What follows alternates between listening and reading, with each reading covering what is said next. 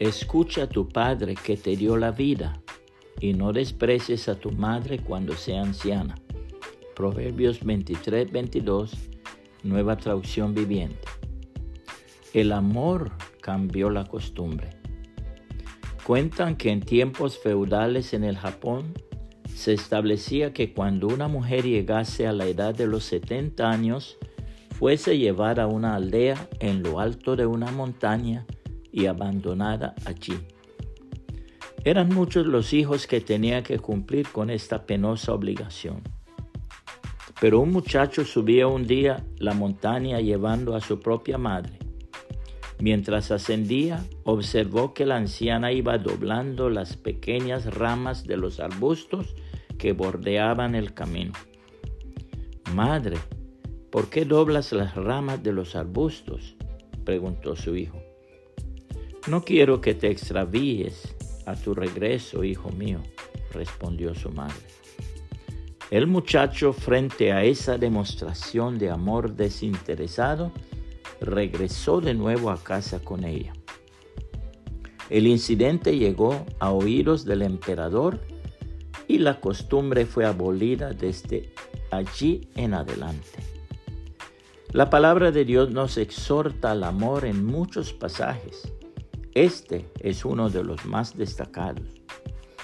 El amor es paciente y bondadoso. El amor no es celoso ni fanfarrón, ni orgulloso, ni ofensivo. No exige que las cosas se hagan a su manera. No se irrita ni lleva un registro de las ofensas recibidas. No se alegra de la injusticia, sino que se alegra cuando la verdad triunfa. El amor nunca será por vencido, jamás pierde la fe, siempre tiene esperanzas y se mantiene firme en toda circunstancia. La profecía, el hablar en idiomas desconocidos, y el conocimiento especial se volverán inútiles, pero el amor durará para siempre.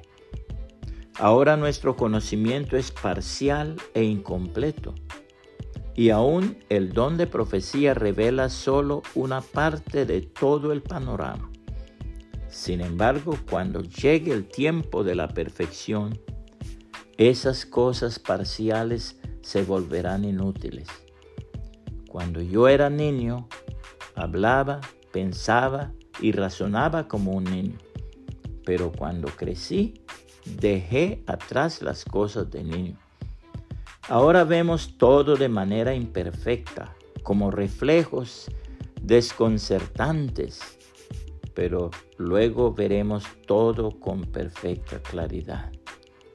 Todo lo que ahora conozco es parcial e incompleto pero luego conoceré todo por completo, tal como Dios ya me conoce a mí completamente. Tres cosas durarán para siempre, la fe, la esperanza y el amor. Y la mayor de las tres es el amor. Primera los Corintios 13, 4 al 13, nueva traducción viviente. Puede compartir esta reflexión y que el Señor Jesucristo le bendiga y le guarde.